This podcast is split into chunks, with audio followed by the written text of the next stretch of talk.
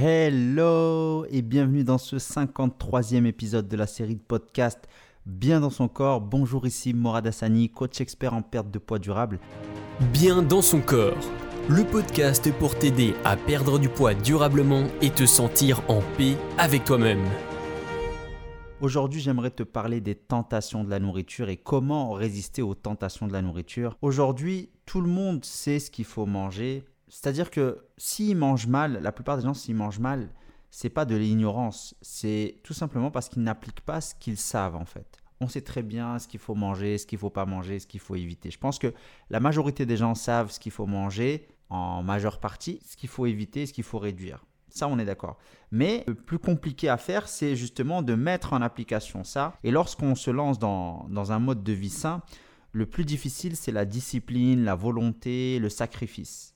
Parce qu'une personne classique qui dit en général à partir de lundi, je vais commencer à bien manger, je vais résister à toutes les tentations, je vais euh, résister à tout ce qu'on va me proposer, croissant, pizza, chocolat, dessert, c'est terminé, maintenant c'est bon, je vais me mettre vraiment sérieusement, c'est terminé. en fait, tout ça, c'est une erreur fondamentale de penser comme ça parce que euh, on sait très bien que la, la majorité des personnes qui ont réagi comme ça, ben, en fait, elles ont fini par échouer et abandonner.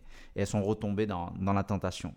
Donc, d'un point de vue euh, neuro-comportemental, cela nous conduit à tomber dans, dans, le piège de la tentation, en fait. Et ces comportements, nos comportements, en général, ils sont dictés sur la base du plaisir qu'ils nous procurent. C'est humain, en fait.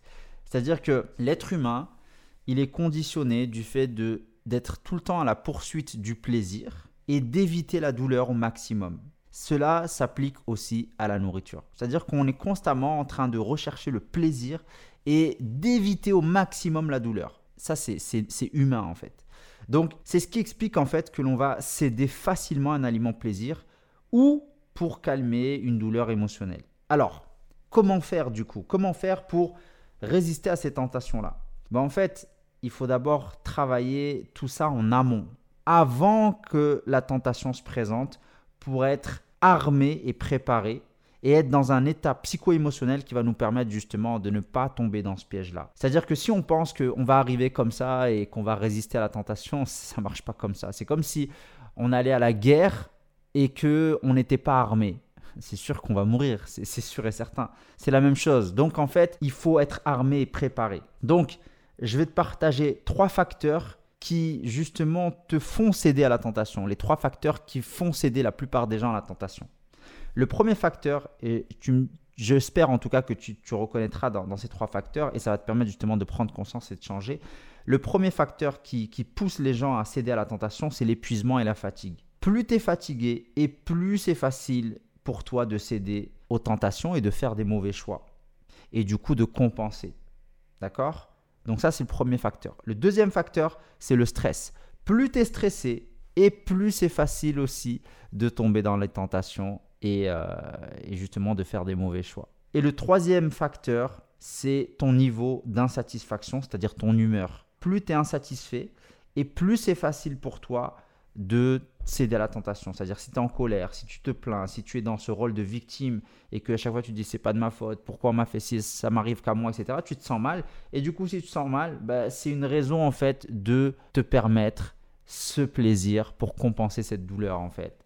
Donc, pour conclure, en fait, la première chose, c'est de prendre conscience, d'avoir un niveau de vigilance sur ton niveau de fatigue ou ton niveau d'énergie, ton niveau d'humeur chaque jour faut que tu prennes la température sur ton niveau d'énergie, ton niveau de fatigue, ton niveau d'humeur. Et si tu prends pas conscience de ton niveau d'énergie, ton niveau d'humeur chaque jour, ben en fait, tu vas vivre un petit peu en pilotage automatique. Et c'est la plupart des gens vivent en pilotage automatique, c'est-à-dire qu'ils sont guidés par leurs émotions comme un robot, en fait.